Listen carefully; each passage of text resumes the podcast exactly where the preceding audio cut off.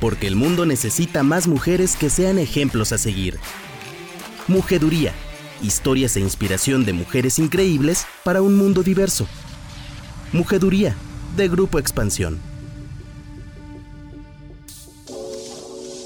Gabriela Cuevas Barrón es una política mexicana. Actualmente es diputada de Morena y desde el 2017 es presidenta de la Unión Interparlamentaria, el único organismo a nivel mundial que representa al poder legislativo ante la ONU. Pertenece a las comisiones de Relaciones Exteriores, Desarrollo Metropolitano, Urbano, Ordenamiento Territorial y Movilidad, y Economía, Comercio y Competitividad.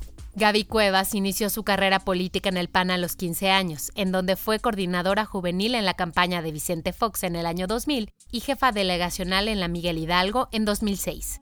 Gaby es fundadora de la Fundación Educa México AC y fue condecorada con el grado de Caballero de la Legión de Honor de la República Francesa. Estudió ciencia política en el ITAM y tiene estudios de historia sobre la cultura mexicana y la relación México-Estados Unidos. Hoy nos va a compartir su mujeduría.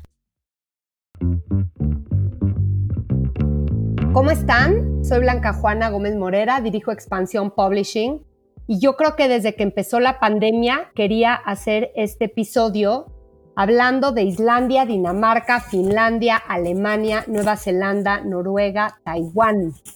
Siete países que en abril dieron nota por una cosa en común ya en esta crisis de la pandemia. Todos estábamos a media crisis y estos siete países resulta que lo estaban haciendo muy bien.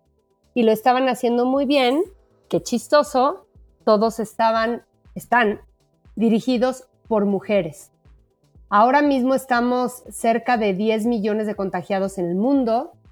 Estamos cerca de cumplir los 500 muertos en el mundo. Este es un tema global y tengo una invitada que sabe mucho de global, que sabe mucho de mujeres, que sabe mucho de poder y que me cae perfecto. Bienvenida, Gaby. Muchísimas gracias por la invitación, Blanca, y feliz de hablar de este tema que es tan importante porque a veces no nos damos cuenta de lo que sí están haciendo muy bien las mujeres líderes del mundo. ¿Qué hicieron estas siete mujeres para enfrentar la pandemia de una manera tan exitosa? Mira, déjame primero darte un panorama que creo que ejemplifica muchísimo la, cómo llegan estas mujeres primero al poder blanca. Me encanta. En términos generales, si analizamos los parlamentos, los poderes legislativos del mundo, solo el 24.5% de los asientos está ocupado por una mujer. Es decir, no llegamos ni al uno de cada cuatro asientos. Entonces, la política para las mujeres no es ningún terreno sencillo. Si nos vamos ahora además a llevar este porcentaje a cuántas mujeres hay como jefas de Estado, bueno, solo es el 10%. Poquísimo. Uno de cada 10 países es poquísimo. Entonces, estas mujeres para llegar a donde han llegado, primero no la tuvieron fácil. Es decir, la política es un mundo competitivo, como muchos otros, pero donde además las reglas, hay que decirlo con todas sus letras, y mira, yo he estado en la política por muchísimos años, más de los que ya quiero reconocer. Básicamente desde que naciste. Sí, casi. Sí. Entonces, sí sé que la política todavía es un terreno de hombres el lenguaje es de hombres, las reglas son de hombres, la forma en la que se hace política y se logran los acuerdos y, el carácter que debes de tener a veces es mucho más masculino de lo que quisiéramos. Entonces, digo todo esto, parecía, a ver, hablábamos de Nueva Zelanda, de Islandia, Alemania, Dinamarca, Taiwán, otros. Son mujeres, son jefas de Estado que no la tuvieron fácil y que ahora, además, sorprendan al mundo por los grandes resultados que están obteniendo. Yo creo, y esto es una conversación que además hemos tenido ya con la ONU, porque a muchos nos ha sorprendido ver cómo lo han hecho también, y estamos buscando, bueno, ¿a qué se debe? Y yo creo que una parte tiene que ver con la, visión tan integral que pues aprendemos a tener las mujeres, por formación, por genética, pero las mujeres tratamos de ver todas las variables y de analizar qué se nos puede estar olvidando o qué puede salir mal. Una mujer está acostumbrada a trabajar, a cuidar hijos, a ver cómo va a ganar dinero, a ver cómo termina de estudiar. Y esa visión y esa, esas grandes dificultades a las que nos enfrentamos también se manifiestan ahora en cómo, estas, mujeres, estas jefas de Estado, están abordando la pandemia. En todos los casos se habla como de una visión muy temprana como mucha firmeza para empezar antes que otra cosa a resolver, a proponer, a generar iniciativas. Esta cosa previsora es algo que, yo he leído de, la forma en que estas mujeres abordaron la pandemia, que no necesariamente se ve como una cualidad femenina de liderazgo. Y parece, al menos en este caso, que todas la tuvieron, ¿no? Rápidas, rápidas y temprano. Pues yo creo que fue, sí, como dices, Blanca, muy rápido, pero además creo que estas mujeres, uh, más de ser mujeres muy, muy talentosas, todas tienen en común que son mujeres muy preparadas. A ver, la canciller Angela Merkel es una mujer, es, ingeniera, entiende perfecto de química, entiende de ciencia, sabe perfectamente a lo que se estaba enfrentando en una pandemia y la forma en que la abordó es claramente la de un método científico. Muchas pruebas, mucha serenidad, eh, planeación, eh, creo que refleja mucho su formación. Si vemos, por ejemplo, el caso de la primera ministra en Nueva Zelanda, eh, de Jacinda Arden, yo creo que su enfoque es súper elocuente porque ella, además de ser una mujer preparada y de estar haciendo pues un gobierno muy vanguardista en el país, por ejemplo, ella está ahorita desarrollando presupuestos que midan también el bienestar y la felicidad de la población. O hay que recordar también el mensaje que dio diciendo que el conejo de Pascua también era un trabajador esencial. Sí, sí. Entonces, creo que esta versatilidad y esta gran sensibilidad. Y esta integralidad, ¿no? Exacto. Son capaces de hablar con los empresarios, con los científicos y también de darle mensajes a los niños, que creo que es muy importante porque ahí volvemos a lo mismo. Solo las mujeres se fijan en lo que están sintiendo los niños que estuvieron en casa guardados dos o tres meses sin poder ir a la escuela, en muchos casos sin poder entender qué estaba pasando. Si, para nosotros como adultos no es sencillo, imaginemos lo que es para un niño. Y creo que ese mensaje de la primera ministra fue espectacular. O si vemos, por ejemplo, el caso de Taiwán también es muy interesante porque Taiwán primero empieza solicitando información a Beijing Después pide también información a la Organización Mundial de la Salud y de cierta forma se margina a Taiwán. Pero Taiwán ya había aprendido de las anteriores lecciones de las epidemias previas en China y en la región y decide tomar medidas tempranas, como tú comentabas, por esta capacidad de aprendizaje, por creer en la ciencia, por entender que, que no todo en el gobierno tiene que ser casuístico, sino que puede aprenderse de las experiencias anteriores. Entonces, creo que también en eso Taiwán demuestra un muy buen aprendizaje, como muchos otros países y regiones asiáticos. Los resultados, por ejemplo, en Hong Kong también son maravillosos. Hong Kong tiene alrededor de 8 millones de habitantes y solo hasta hace unos pocos días tenía, me parece, cuatro o cinco personas fallecidas. Entonces, creo que Asia también entiende muy bien en este sentido. Por ejemplo, Singapur, la presidenta es una mujer, si bien el jefe de Estado en este caso es un hombre, pero la presidenta también tomó un liderazgo importante en Singapur y los resultados también son muy buenos. Entonces, creo que, que sí tenemos como algunos datos muy, muy elocuentes de cómo las mujeres han logrado tomar medidas anticipadas, apegadas a la ciencia, y yo sí quiero subrayarlo, Blanca, con una gran sensibilidad a las necesidades de la población. Y en la medida en que estas mujeres hablaron con transparencia, con datos muy claros, hicieron llamados a la población, es decir, con, un trabajo no solo de gobierno imponiendo a la gente, sino trabajando unos con otros, lograron resultados, me parecen más que sorprendentes. Han salvado miles y miles de vidas. ¿Sabes qué me, gusta pensar? Y yo no sé si es una conclusión que aplica para todas o para todos, porque tampoco se generaliza, pero hay, hay algo en el liderazgo femenino como de menos ego o menos soberbia, a lo mejor por la propia inseguridad con la que vamos tomando las posiciones de poder o de liderazgo de decisión, de pronto encuentro que las mujeres preguntamos más, ponemos más atención. ¿Será? ¿Lo crees así? Yo creo que sí es una parte, insisto, venimos de que nos cueste mucho más trabajo, Blanca. A mí esto que me digan que competimos en igualdad de circunstancias y demás, no es cierto. No competimos en igualdad de circunstancias. Y eso también tiene que ver en gran parte con la poca solidaridad y fe que a veces nos tenemos unas mujeres a otras. Pero no competimos en igualdad de circunstancias, sea por machismo en hombres o por machismo en mujeres. Y creo que estas mujeres han tenido que recorrer tan complicados caminos que, como dices, probablemente valoran más la oportunidad que tienen para gobernar. Mira, yo lo veo en mis compañeras eh, parlamentarias de todo el mundo. La Unión Interparlamentaria tiene a 179 países como miembros. Este, como te decía, solo uno de cada cuatro somos mujeres. Y yo lo veo en mis compañeras parlamentarias, lo veo en las presidentas de parlamentos. Son mujeres muy dedicadas, son mujeres que trabajan mucho tiempo con sus representados, son mujeres que entienden mucho de sus realidades nacionales, que entienden también que hay que rendir cuentas y resultados para otras mujeres, pero como dices, con los pies muy en la tierra y con mucha claridad de que ninguna está ahí porque alguien les haya regalado el carro.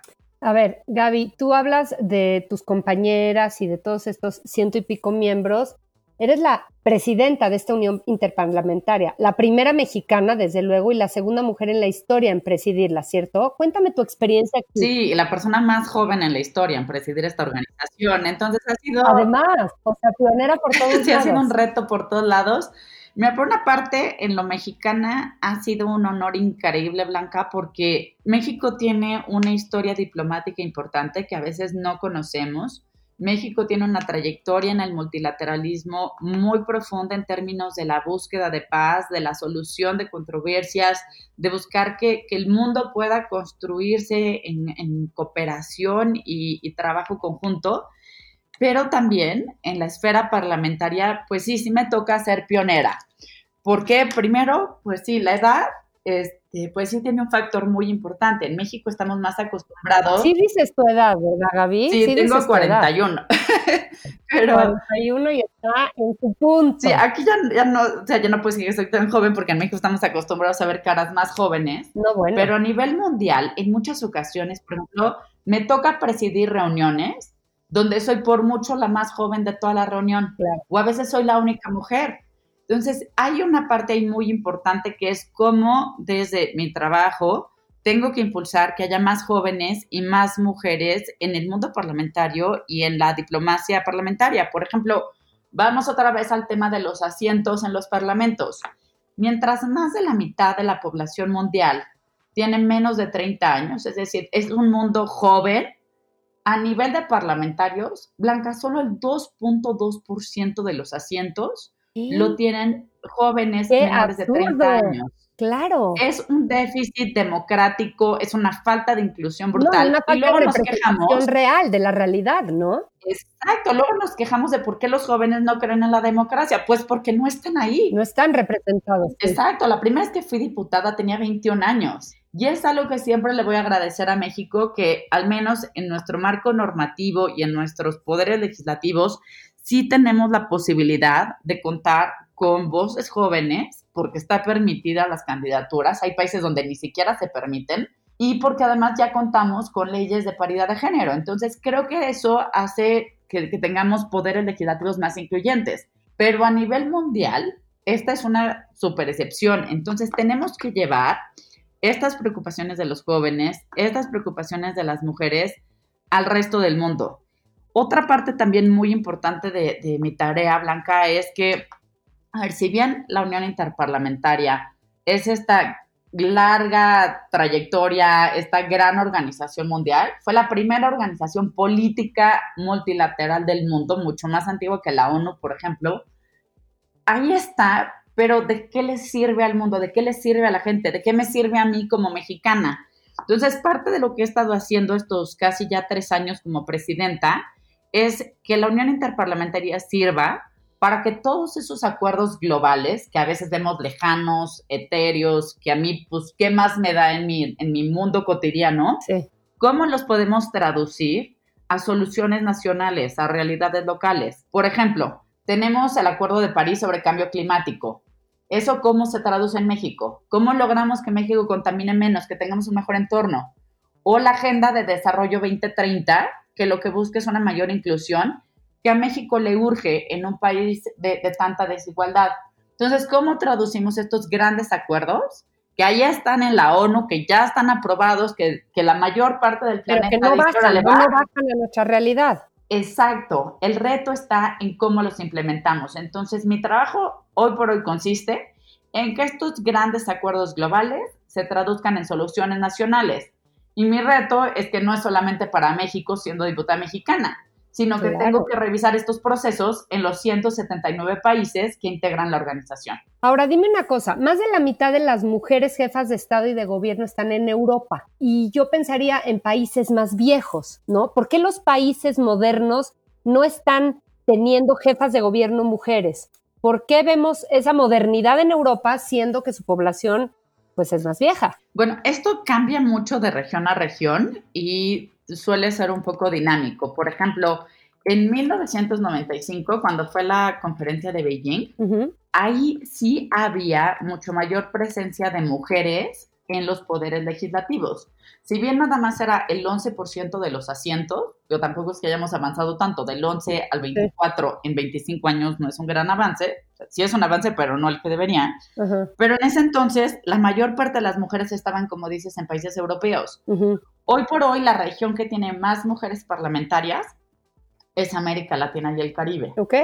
Y hace algunos años era América Latina y el Caribe el que tenía mayor número de jefas de Estado, nada más que en los últimos años, pues no, las elecciones no, no favorecieron mujeres o no se presentaron mujeres a las elecciones. Entonces, podemos decir que las dos regiones donde mayores avances en igualdad de género, sin que sea paridad evidentemente, pero mejor va avanzando, sí es América Latina y Europa. Buena noticia. Sí, de hecho, América Latina en eso va muy bien. Por ejemplo, Cuba es uno de los países donde hay más mujeres en el poder legislativo que hombres. Eh, y se explica mucho por la presencia de mujeres en la Revolución Cubana. Eso es un cambio cultural importante.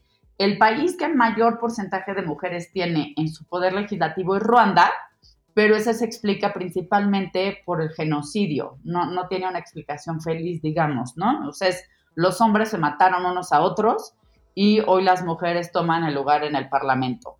Hay algunos otros casos como Bolivia. Bolivia también tiene un número muy importante de mujeres. Ahí, confieso, yo no soy fan de Evo Morales, pero sí reconozco que los avances que tuvo en igualdad, tanto entre hombres y mujeres, y la presencia de grupos indígenas en la toma de decisiones fue buenísimo. Eh, también está, por ejemplo, un gran avance en Emiratos Árabes Unidos. Es el primer país árabe que tiene una, una ley de paridad.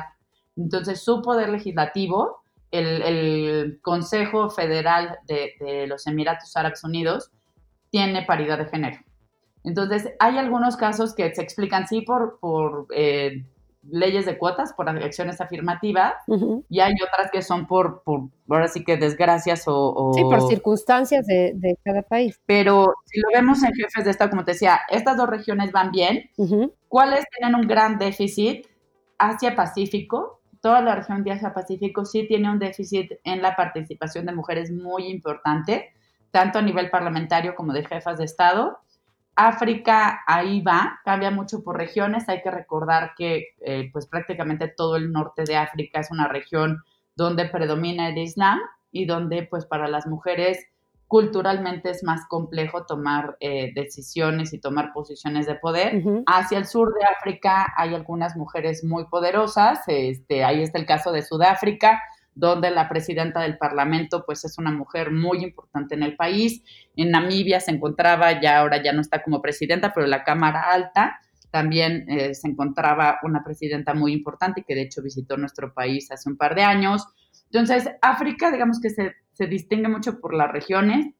El mundo árabe, pues definitivamente sí es, eh, pues yo creo que de lo que más lento va en términos de, igualdad de género junto con Asia Pacífico.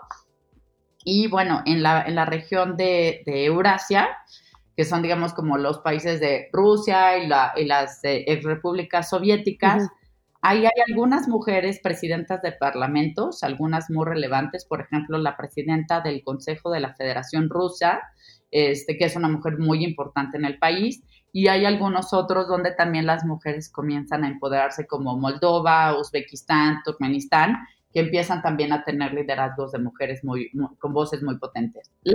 Todo lo que tiene que ver con la medición de presencia de mujeres en la política, en los poderes legislativos, en los gobiernos, Justamente lo mide la Unión Interparlamentaria.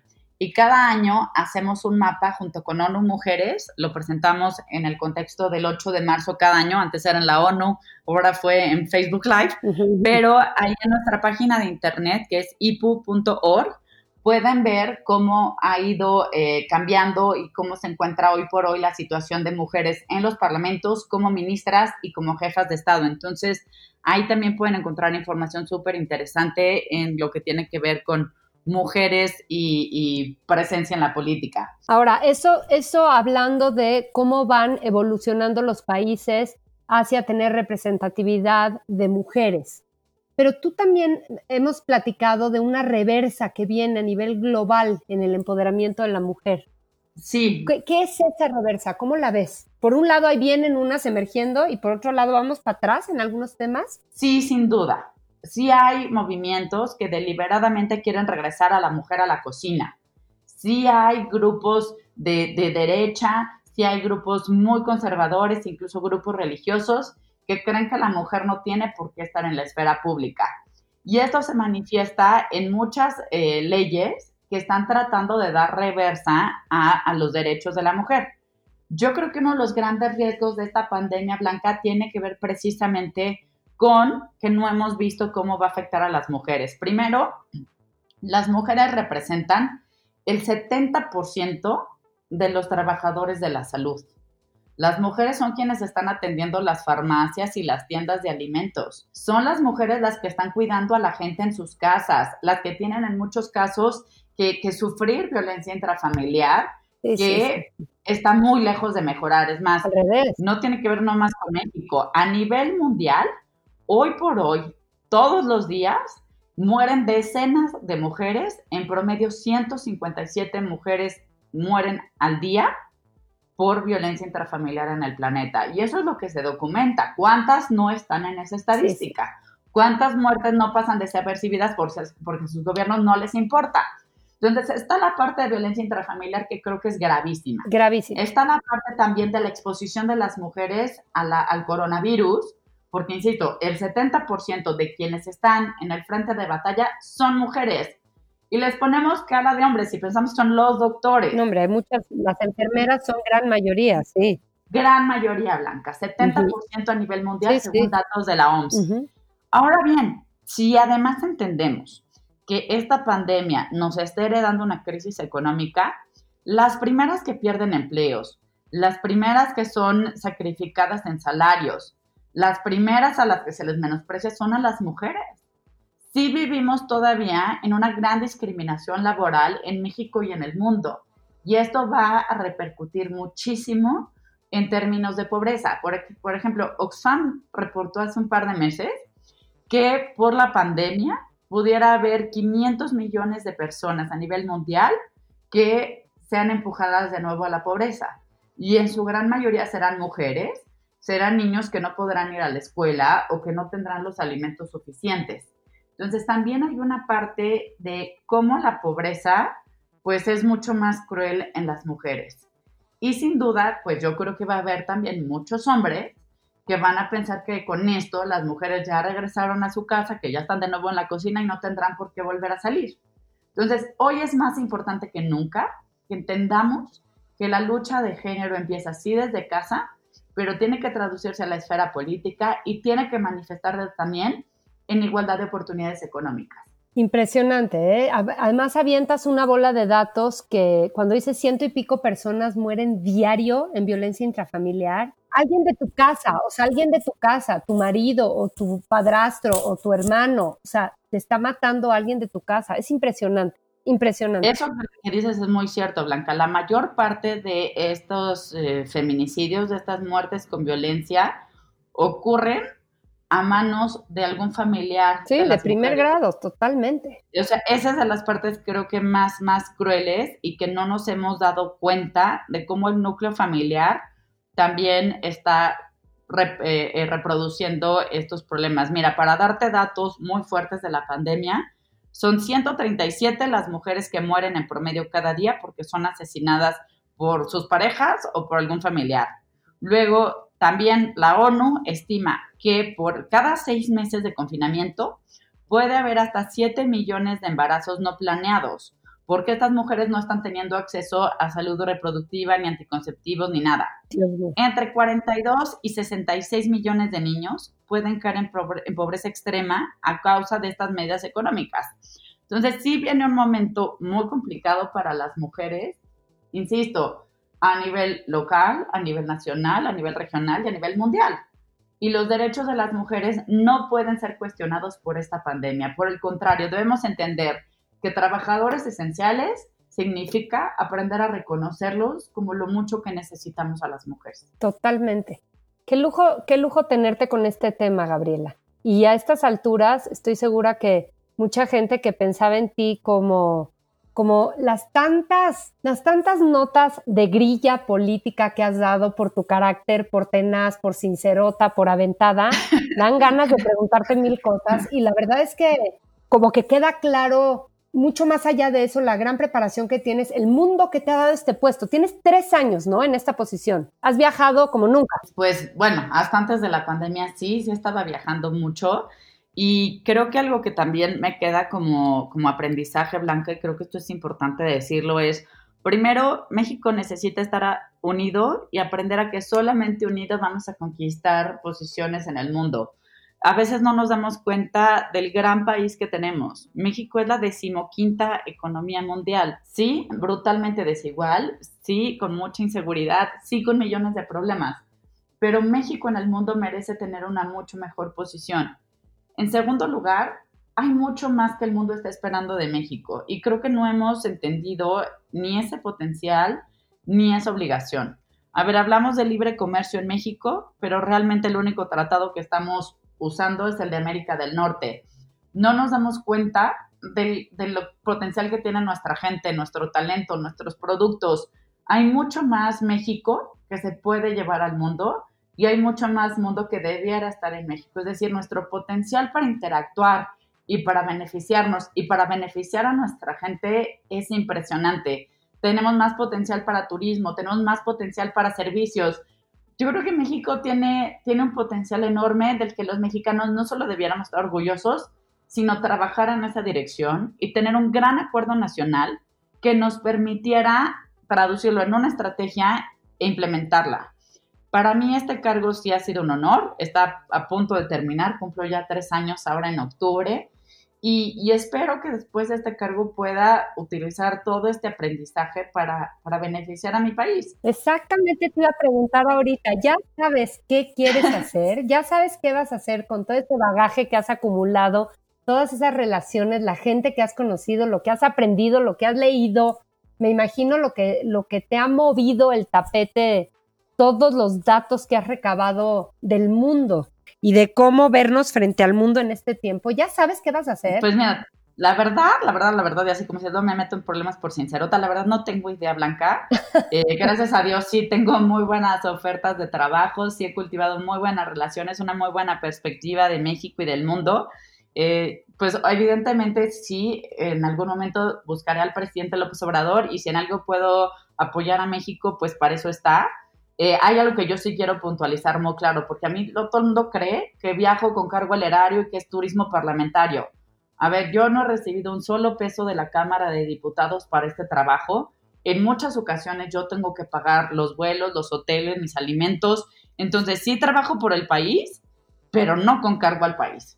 Y aunque considero que sí es algo en lo que lo correcto sería que mi país estuviera orgulloso de mi trabajo y me apoyara, también entiendo que venimos de épocas de grandes excesos en los que prevalece la desconfianza. Entonces, nada más ir dejando ese tema muy claro y, muy establecido, yo creo que ahí hay una parte importante. Creo también que esto puede beneficiar, y creo que en un año tan complejo como este, al sector productivo de México, Blanca. ¿Cómo no? México es el tercer país que tiene el mayor número de tratados de libre comercio pero esos tratados no están llegando a la gente que más lo necesita. Es decir, firmamos acuerdos internacionales, pero que nunca se traducen en desarrollo regional o local. Entonces hay grandes producciones de, artesanías o de, de muy buenos productos o incluso de servicios en México que nunca encuentran puertas en el exterior porque no saben ni a dónde tocarlas o no saben cuáles son las normas, etcétera. Entonces, creo que también ahí puede haber una muy buena oportunidad de ayudar al país en cómo internacionalizar más a México. Sí, como que parece que no se vincula la realidad de México con sus oportunidades o su o su posición en el mundo, ¿no? Pues pareciera que tenemos como baja autoestima nacional. A mí sí me impresiona mucho, de verdad, es que es como si fuera, eh, aquí adentro decimos, no, es que estamos muy mal, es que pobre México, es que tal. Sí, tenemos infinitos problemas, sin lugar a dudas. Me fascina la baja autoestima nacional. Pero Blanca, somos la decimoquinta, la quinceava, para decirlo en términos más claros, la quinceava economía del mundo. Sí. Entonces, no sé qué estamos esperando para entender la vocación de México en el mundo. Es decir, México puede tener una voz más potente en la ONU. Sí. Ya ahora estamos por entrar al Consejo de Seguridad, que sin duda será importante.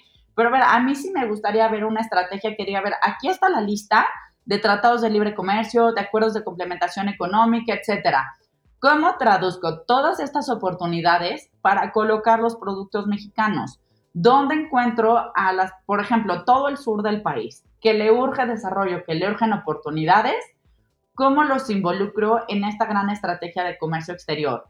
¿Cómo desarrollo una estrategia de cooperación internacional que favorezca, por ejemplo, aquellas comunidades que hoy por hoy no tienen ni agua ni luz? Hay dos millones de mexicanos que no tienen luz. ¿Cómo los involucro en el desarrollo? Entonces, esto requiere, sí, una estrategia, pero no todo tiene que ver con gasto público se pueden generar oportunidades de desarrollo con una buena estrategia de política exterior. Ahora dime tú, ¿de dónde sacas tú tu autoestima?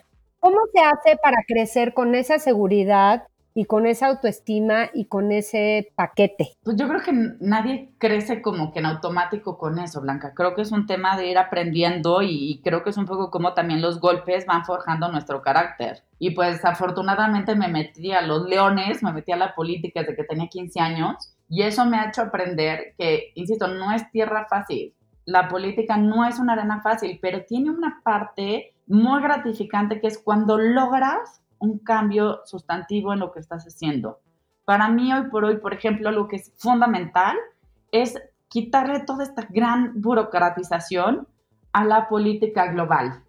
Hoy muchas de las organizaciones globales están cooptadas por burócratas.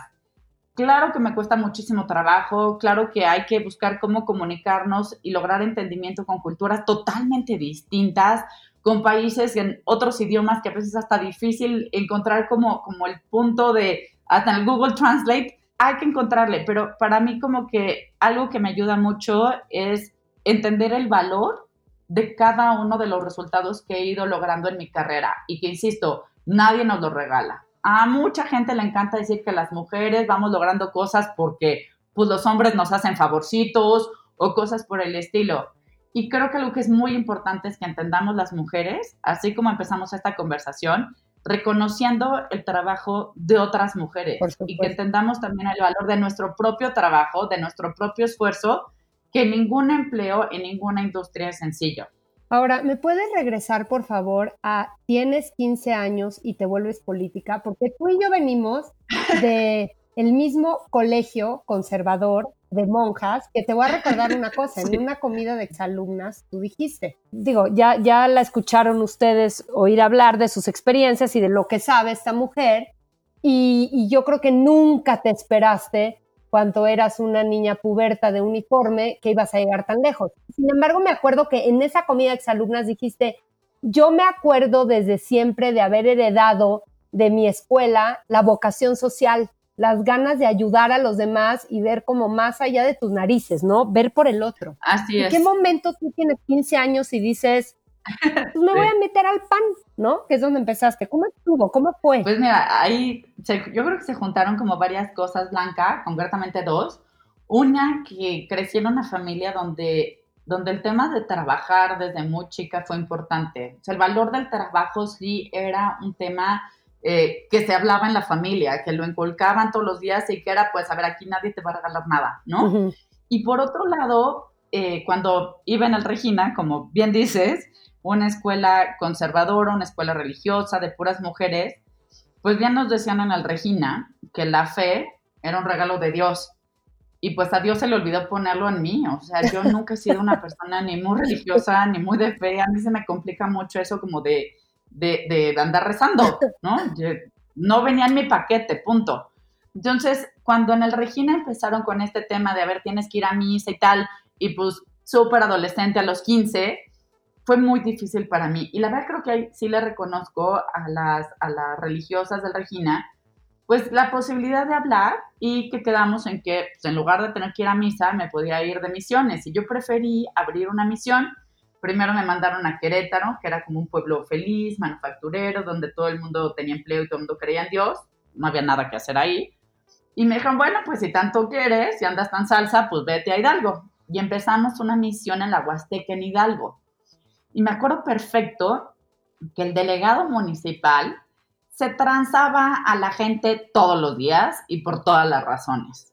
Entonces, pues ya de una de estas idas a estas misiones, regresé a mi casa y le dije a mi papá, oye, a ver, la política es el cáncer de México. Y mi papá, ¿quién sabe por qué me contestó? Bueno, ¿y qué vas a hacer al respecto? Y entonces, pues mi gran plan fue, me voy a meter y lo voy a cambiar desde 15 años de edad, o sea, recuerdo, les recuerdo, 15 años de edad. A los 15.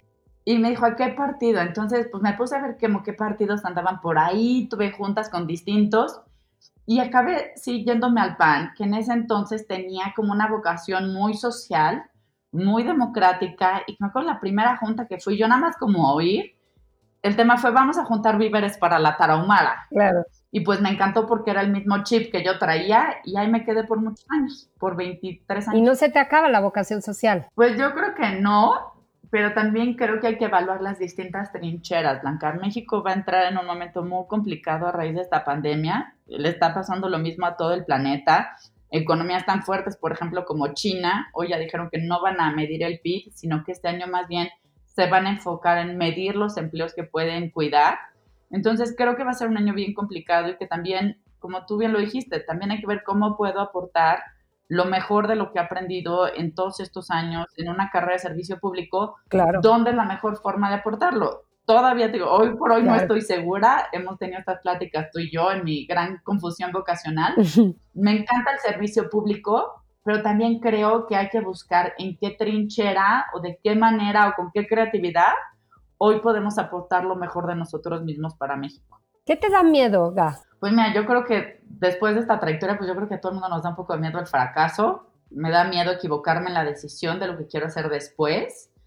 Y me dan miedo las arañas. Ay, a mí también me dan muchísimo miedo las arañas. ¿Y qué tal los alacranes? Muchísimo. Prefiero los alacranes. Las arañas no puedo. No, no, yo no puedo. Un alacrán güero no tiene su vida como me pongo. A mí es con las arañas. Lo hago muy mal, con muy poca dignidad. ¿Cuál sería la supra virtud que tendría que tener una mujer para entrar en política en este país? Yo diría que dos. Venga. No una, dos. Una, una gran fortaleza. Es súper complicado, es, puede ser una profesión muy dolorosa. Y la segunda, que como decimos va junto con pegado, es disciplina. O sea, entonces la primera es aguante, saber que es doloroso y aguantar. Ok. Aguante. Ok. Es un maratón. Y no podemos pensar que esto va a ser una carrerita de 100 metros. No, es un maratón y salen ampollas y duele y te cansas. Y hay días que no logras ver el horizonte y hay días que dices, ¿qué pasa si renuncio? Pero al final sí puedes saber que, que una buena persona en la política sí puede hacer la diferencia. Mira, yo después de tantos años en esto, Blanca, creo que la política es una tierra de ángeles y demonios.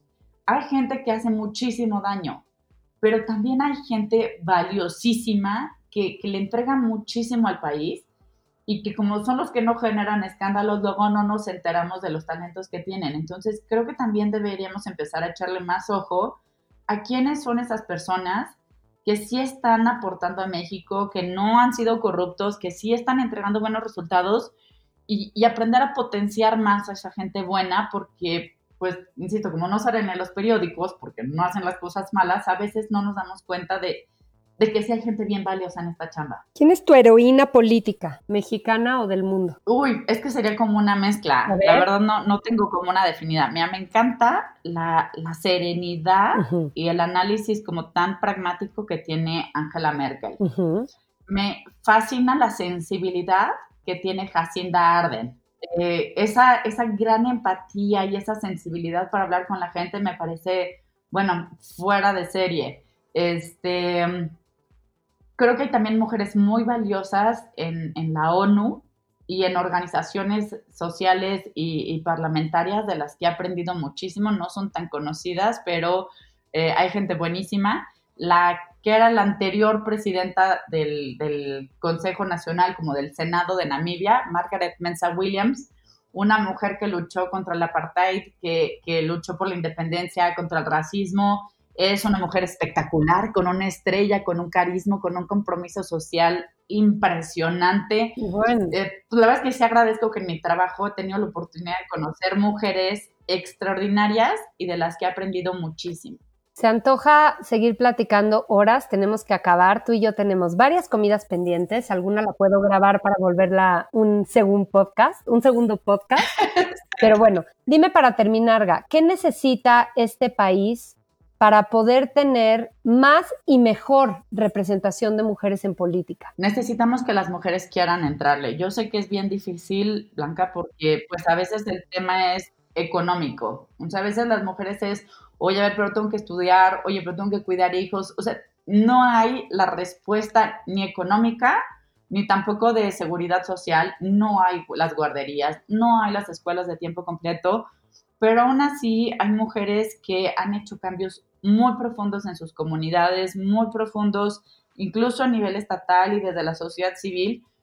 Yo, pues, después de tantos años de estar en la política y ahorita pues no, no muy clara en si me quiero quedar o no, o qué horizontes buscar, sí quiero decirles que necesitamos sangre nueva. Sí quiero que sepan que necesitamos sus opiniones, que necesitamos gente fresca, gente que quiera transformar a México, que, que estén hartos de la corrupción, que estén hartos de las palancas, que estén hartos de la inseguridad y que estén decididos, valientes y con muchísima fuerza y con muchísima valentía para transformar de fondo a México. Vienen momentos bien complicados y yo sí estoy convencida de que la única forma de lograr una, mucha gente que llama una nueva normalidad, pero yo creo que vamos a regresar a tener el mundo como antes, a menos de que las mujeres se pongan en medio y digan, San se acabó y vamos a hacer de la política un espacio plural, incluyente, sensato, transparente, democrático. Ay, me encanta tu discurso de no rendirse, contagias, Ga,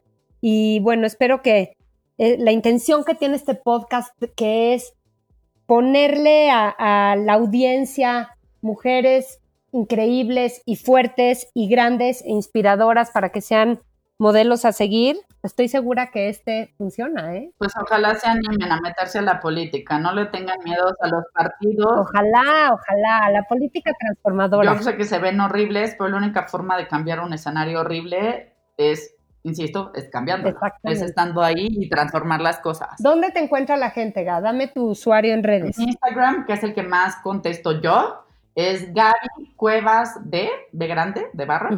Este, mi Twitter es arroba Gaby Cuevas y mi Facebook está como Gabriela Cuevas Barrón. Pero sí, lo que más contesto, la verdad, es mi, Instagram. Buenísimo. Eh, pronto va a acabar tu posición ahora. Yo no sé qué tanto vas a todavía viajar en esta, pero bueno, estaremos muy, muy pendientes de lo que sigue ¿eh? en tu carrera, muy pendientes. Muchísimas gracias, Blanca. Pues ya, ya te iré avisando. Yo creo que eso de seguir recorriendo el mundo ahora solo se puede hacer por Zoom y Webex pero por lo pronto sí seguimos trabajando con la ONU, con los parlamentos nacionales y pues empoderando mujeres, que creo que es el mandato más importante.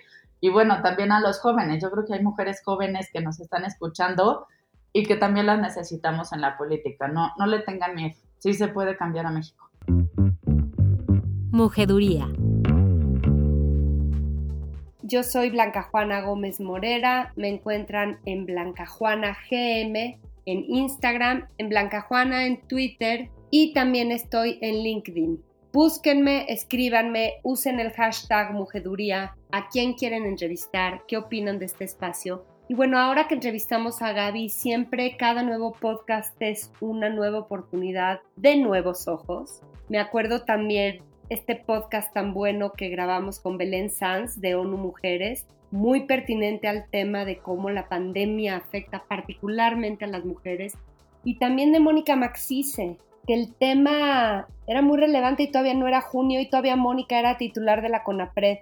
Hablamos también ahí de violencia, discriminación, algunos de los temas que trae Gaby en su agenda. Interesantísima esta plática. Espero que disfruten este espacio tanto como yo, que aprendan tanto como yo. Y bueno, seguimos en contacto. Bye bye. Porque el mundo necesita más mujeres que sean ejemplos a seguir.